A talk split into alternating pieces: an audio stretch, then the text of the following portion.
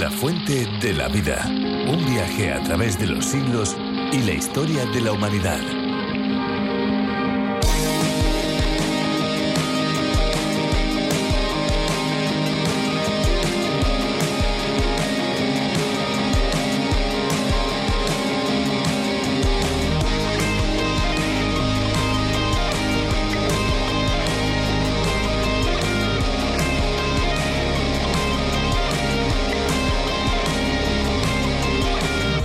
La limpieza con agua ozonizada hace innecesario el uso de productos químicos en los procesos de limpieza de mantenimiento, consiguiendo además unos niveles de higienización difícilmente superables. A efectos de higienización, el ozono elimina el 99,9% de las bacterias nocivas. Seis segundos de contacto son suficientes para que el ozono consiga los máximos niveles de higienización. Los sistemas de limpieza a base de agua ozonizada permiten ahorrar tiempo, reducir costes y proteger el medio ambiente.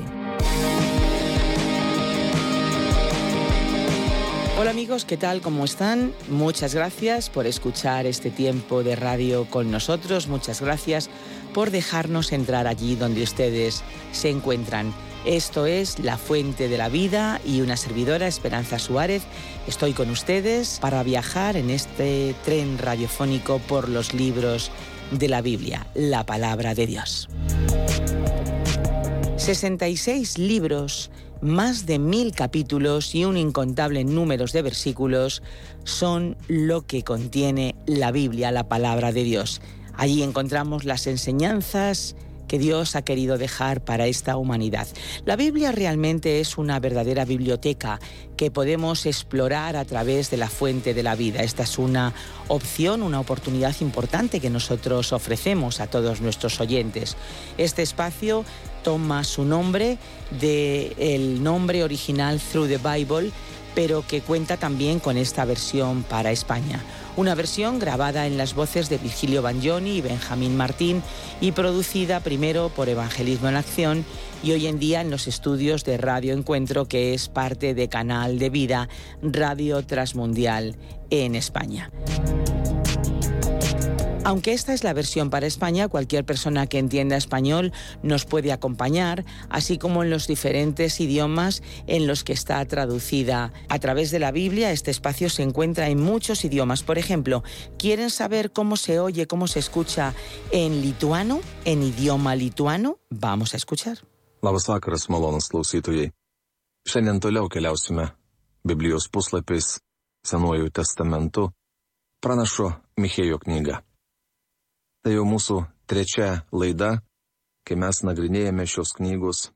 Es posible escuchar a través de la Biblia en tantos idiomas gracias a que en 1969 el creador del programa, John Bernomagui, se dio cuenta del increíble poder y del increíble alcance que la radio tenía para poder enseñar y transmitir la Biblia por todo el mundo. Esto lo hizo posible durante una visita a la emisora de Radio Transmundial en la caribeña isla de Bonaire. Así es, y hasta hoy Radio Transmundial cuenta con un transmisor en Bonaire y otros transmisores en otras partes del mundo y de España. Es un alcance impresionante. Sí, realmente esa es la palabra, impresionante. Es bueno conocer la historia del programa, es bueno también poder disfrutar de las reflexiones como el que tenemos a continuación. Si quieren escuchar más, visiten nuestra página lafuentedelavida.com. Nosotros vamos a escuchar la canción que hemos seleccionado para el día de hoy.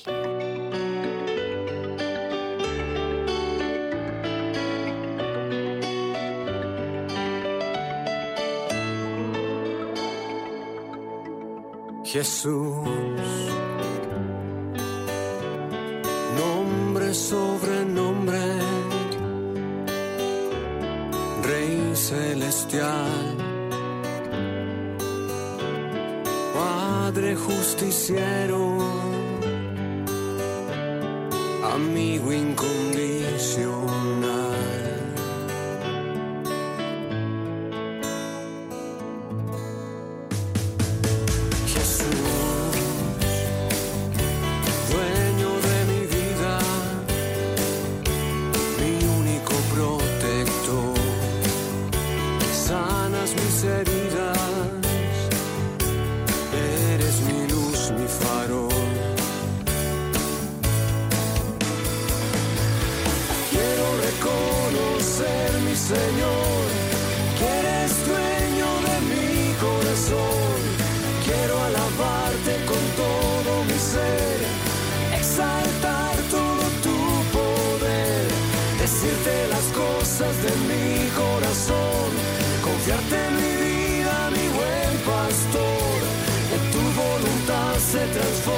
Transforme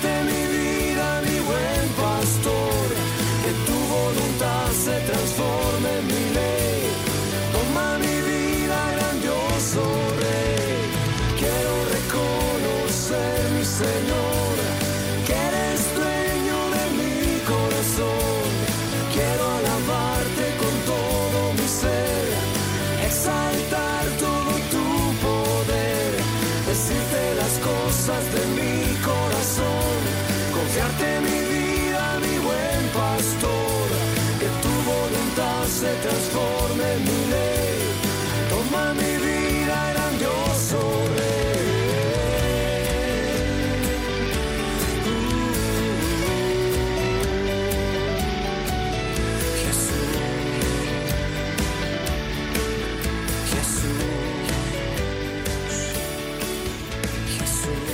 Cuando alguien asume una determinada función o un cargo específico, suele recibir una serie de instrucciones. Para poder realizar su trabajo se le explica la labor que deberá llevar a cabo, incluyendo los fundamentos y las bases de aquello que realizará y cómo debe realizarlo. Así también ocurre con aquellos que reciben de Dios el llamado para conducir a los demás creyentes en ese conocimiento y práctica de la palabra de Dios. Hablamos de aquellas personas que se encargan de servir en medio de la iglesia de Dios, eh, que se llaman pastores, ancianos, obispos, y hoy empezamos una de las cartas que el apóstol Pablo escribió a un hombre que estaba en los inicios de esa labor o ministerio, servicio pastoral. Estamos hablando de Timoteo y nos vamos a ir a la primera carta que le escribió Pablo. Vamos a empezar con una introducción a este interesante libro, pero antes de ello, ¿por qué no toman un bolígrafo o un lapicero, una pluma, cualquier utensilio con el que puedan anotar nuestro número de teléfono? ¿Están preparados?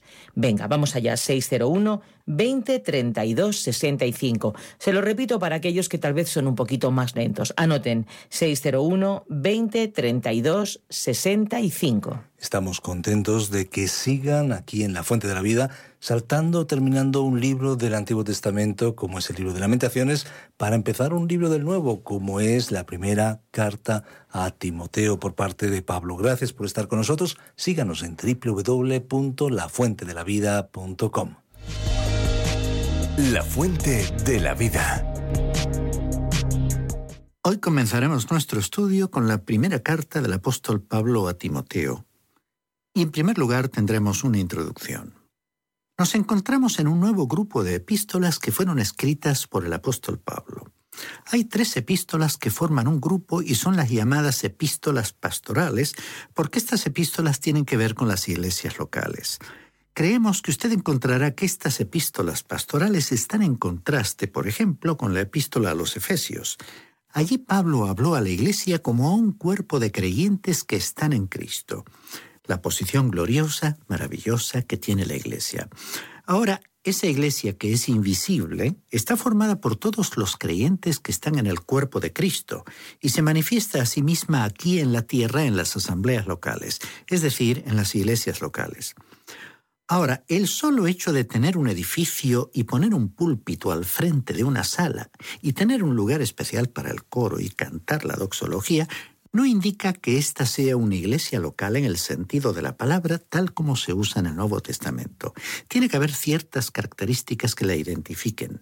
La iglesia visible debe manifestarse a sí misma en una forma muy definida aquí en este mundo para cumplir los requisitos y también para cumplir con todas las definiciones de una iglesia local del Señor Jesucristo.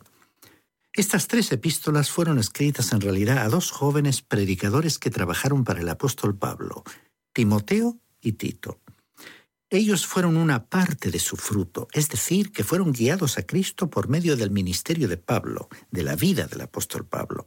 Él había tenido a estos hombres como sus ayudantes y les instruyó en los asuntos de la iglesia local.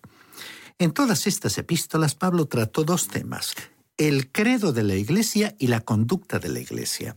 Dentro de la iglesia la adoración debe hacerse en forma correcta y fuera de la iglesia deben manifestarse las buenas obras.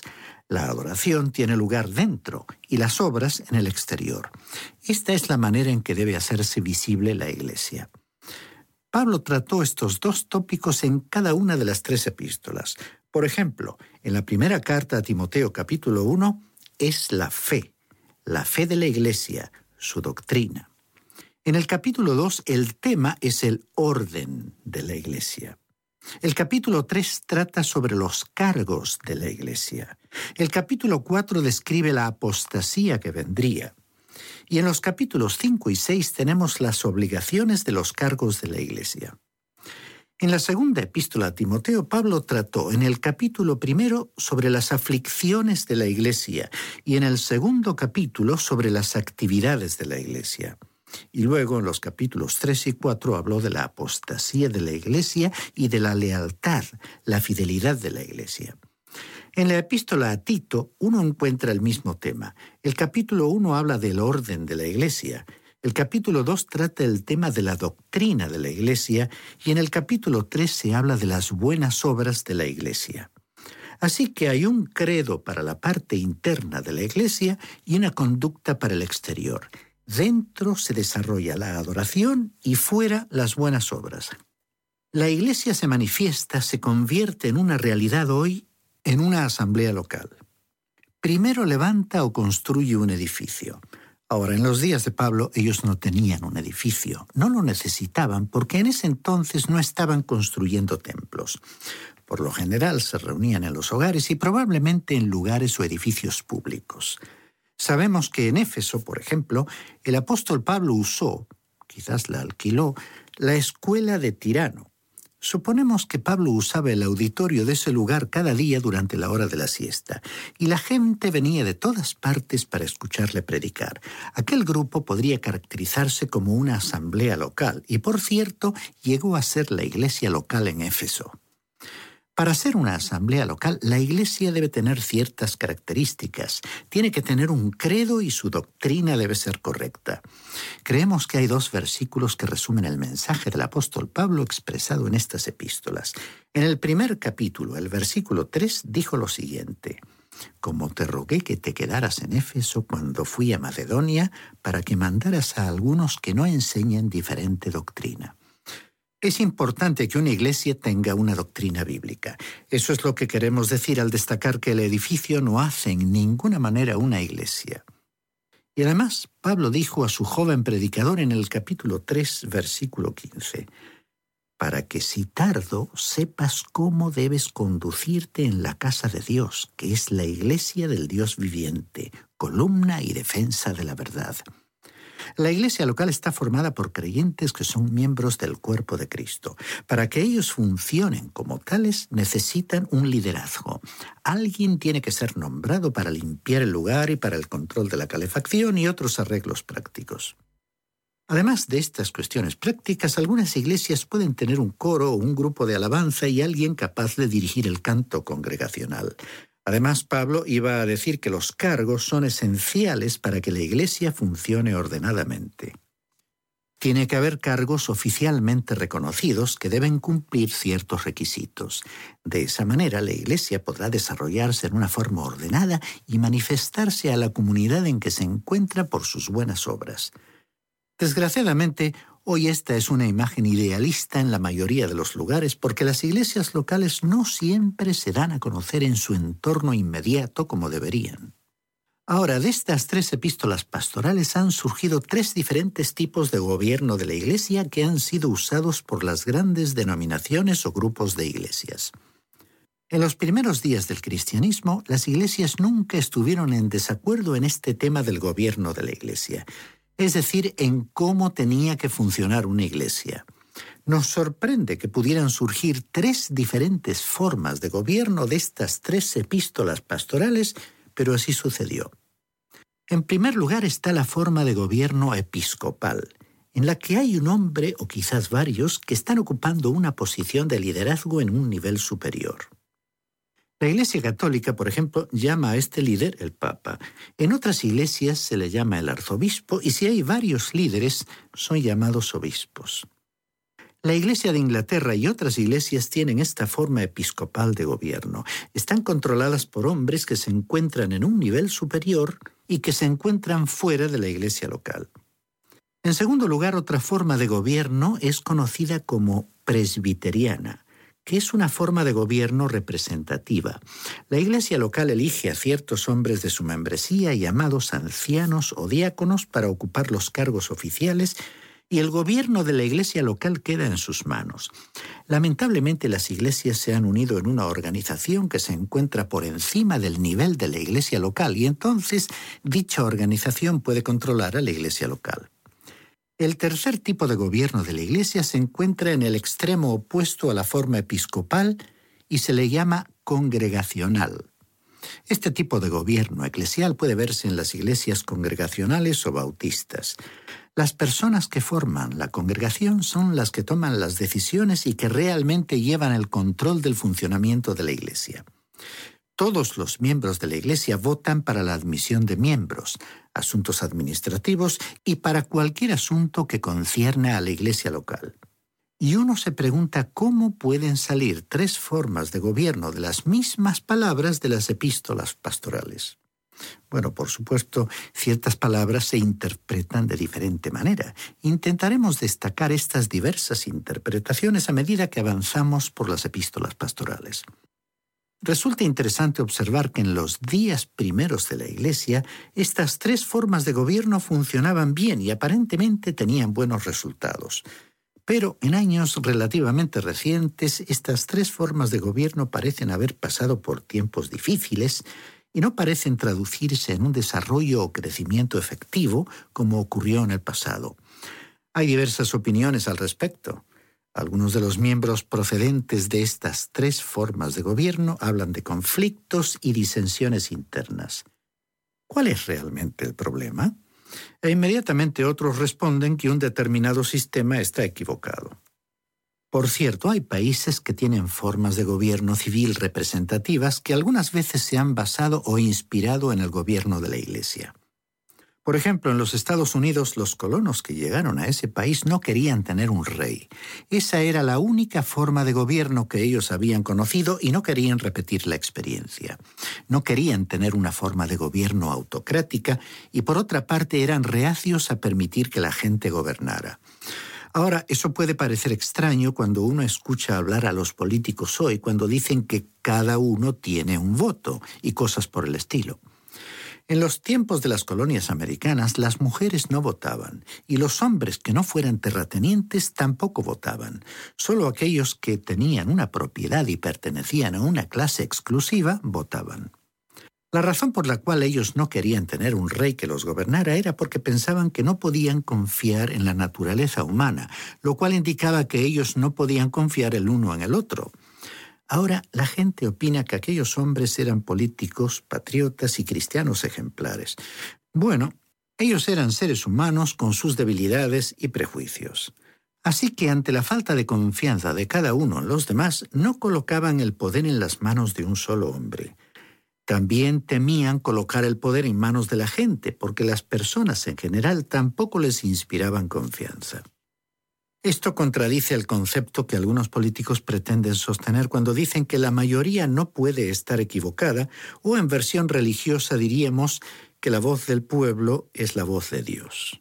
Sinceramente hablando, esto no es necesariamente cierto. ¿A qué se debe entonces que nuestras tres formas de gobierno de la Iglesia no estén funcionando como debieran?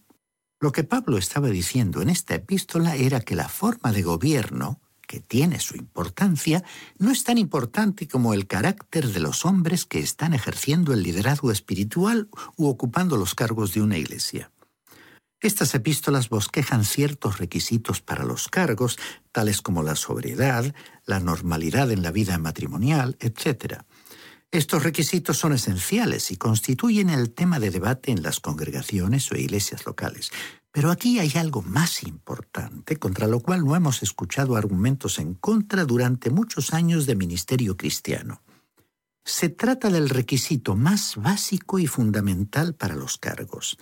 Pablo estaba tratando de comunicarnos que las personas que ocupen tales cargos deben ser espirituales, porque ningún sistema funcionará a menos que los que ocupen el lugar y la posición de autoridad estén acertados y sean dignos de esa posición al cumplir el requisito que Pablo especificó. Si tales cargos o líderes obran equivocadamente, ningún sistema funcionará, sea congregacional, episcopal o presbiteriano. Ese es, estimado oyente, el problema. Es el problema en el ámbito político y es el problema hoy en la Iglesia. Cuando elegimos a una persona, ella tiene que tener la convicción de su vocación y tener capacidad de liderazgo. Creemos que estos son buenos requisitos, pero aún necesitamos determinar si esa persona es un creyente espiritual. Pablo iba a enfatizar dos aspectos del líder o cargo oficial. Tenía que ser un hombre de fe y debía estar motivado por el amor. A menos que estas dos características estuvieran operando en su vida, esa persona no podría funcionar en la Iglesia, indiferentemente de la capacidad que tuviera. Lo que esto significa es sencillamente que la autoridad que los líderes o cargos tienen, en realidad, no es autoridad en absoluto. Pablo dijo que cuando usted ha sido nombrado anciano, obispo o diácono en la iglesia, usted tiene un cargo oficial y podría sentirse inclinado a actuar con ostentación y ser autoritario. Pero Pablo dijo que usted realmente no tiene autoridad. Bien, pero ¿qué quiso decir? Pues quiso decir que Cristo es la cabeza de la Iglesia y el Espíritu Santo es el que proporciona la capacidad de dirigir, la guía y la dirección a seguir. El que ocupa un cargo nunca debe afirmar su voluntad en ningún asunto. Tendrá que averiguar cuál es la voluntad de Dios. Ello significa que tiene que ser un hombre de fe. Él también tendrá que ser una persona motivada por el amor. Ahora, eso no quiere decir que tiene que ir de un lado a otro siempre pronunciando palabras halagadoras, dando palmadas en la espalda y tratando de complacer a los demás. Pero sí tiene que llevar a cabo la voluntad de Cristo en esa iglesia local. Su trabajo consiste en asegurarse de que Cristo sea la cabeza de la iglesia. ¿Cuántas horas se pierden algunas veces en reuniones de comité hablando de temas que no tienen mucho que ver con el bienestar espiritual de la iglesia? Sino que más bien sino que más bien están relacionadas con las aspiraciones personales de alguien que ocupa un cargo que es terco, obstinado y que se considera espiritual. Esa clase de personas no tiene la idea clara de que tiene que llevar a cabo la voluntad de Cristo, porque en primer lugar nunca ha buscado la voluntad de Cristo. Todo lo que intenta hacer es cumplir su propia voluntad porque cree que su voluntad está acertada. Estimado oyente, en el día de hoy Cristo es la cabeza de la iglesia local. Y veremos esto en el primer versículo de esta carta, donde Pablo lo llamó el Señor Jesucristo. Él es el Señor y recordemos que esto quiere decir que Él es el número uno. El Señor Jesucristo dijo en su día y en el Evangelio de Lucas capítulo 6 versículo 46, ¿Por qué me llamáis Señor, Señor y no hacéis lo que yo digo? Mucha gente lo llama Señor hoy en la iglesia y no le están siguiendo para nada. Estimado oyente, el tener un cargo en la iglesia hoy significa que usted tiene que llevar a cabo la voluntad de Cristo, sus mandamientos y sus deseos. Él es la cabeza de la iglesia local. Esto es lo que necesitamos hoy, ¿no le parece? Por lo tanto, no estamos dispuestos a discutir con nadie la forma de gobierno de su iglesia. Si usted cree que la suya es la mejor, debe continuar adelante con ella. Pero, estimado oyente, esa forma de gobierno solo funcionará si usted tiene las personas apropiadas y no dará resultado, no importa qué sistema de gobierno sea, si usted tiene las personas inadecuadas. Los que ocupan cargos sin ser personas espirituales son aquellos que evitan que la Iglesia funcione correctamente y que la Iglesia cumpla su misión de presentar a Cristo al mundo. Esa es la razón por la cual no vemos mucha evidencia de la presencia de Cristo en la Iglesia y ante el mundo. En la primera carta de Pablo a Timoteo, entonces, se evitan superfluidades y se va a la sustancia, a la misma esencia de la iglesia local, destacando el énfasis de que el carácter espiritual de sus líderes y cargos determinará si esa llamada iglesia es realmente una iglesia del Señor Jesucristo. Bien, estimado oyente, vamos a detenernos aquí por hoy. Dios mediante, en nuestro próximo programa entraremos a estudiar ya el primer capítulo de la primera epístola a Timoteo y esperamos que usted nos acompañe.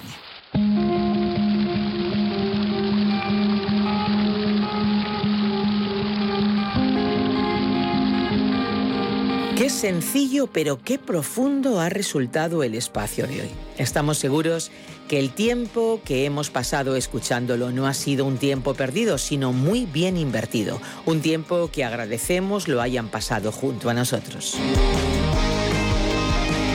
Si alguno de ustedes quisiera volver a escuchar este espacio o tal vez alguno de los anteriores, existe la posibilidad. Lo pueden volver a escuchar en nuestra web lafuentedelavida.com o bien en la aplicación de la Fuente de la Vida que también se puede encontrar con el nombre de A través de la Biblia. Les recordamos nuestros teléfonos, tomen nota, 91 422 05 24 y 601 20 32 65. Recuerden que si llaman desde fuera de España deben pulsar el prefijo más 34 91 422 05 24 y 601 20 32 65. ¿Lo anotaron? Bueno, pues anoten también nuestra dirección electrónica info radioencuentro.net. Escríbanos. Si les ha gustado, si les ha interesado el espacio de hoy, estamos seguros que volverán en el próximo. Pero si por casualidad no les hubiera gustado nuestra sugerencia, es que vuelvan en el próximo. En cualquier momento vamos a sorprenderles. Y si tal vez es usted un oyente asiduo de la Fuente de la Vida, escríbanos como lo ha hecho Jorge desde Costa Rica. Les leo textualmente su mensaje. Dice así, quiero saludarles y agradecerles todo su esfuerzo. Llevo algún tiempo escuchando su programa y leyendo los estudios bíblicos que transmiten y he de decirles que está siendo de gran bendición para mi vida cada uno de estos espacios. Pues ya ven, bueno, mejor dicho, ya lo oyen. Este es uno de los muchos testimonios que recibimos a diario. Muchísimas gracias a Jorge y a tantos como él que nos envían sus comentarios. Es evidente la tremenda oportunidad que la fuente de la vida proporciona, así que por favor aprovechenla, porque este es un medio para crecer personalmente, pero ¿por qué no? También para poder llegar a sus amigos y familiares con el mensaje de la Biblia. De verdad, aproveche esta herramienta y compártala en sus redes sociales. Ahora ya tenemos que marcharnos, tenemos que despedirnos y lo hacemos con la frase que caracteriza la fuente de la vida, que es mucho más que una frase bonita, es una verdadera promesa que siempre se cumple. Hay una fuente de agua viva que nunca se agota, beba de ella.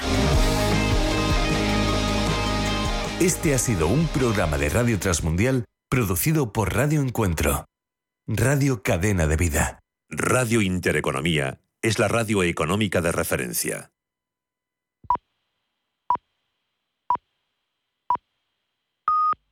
Las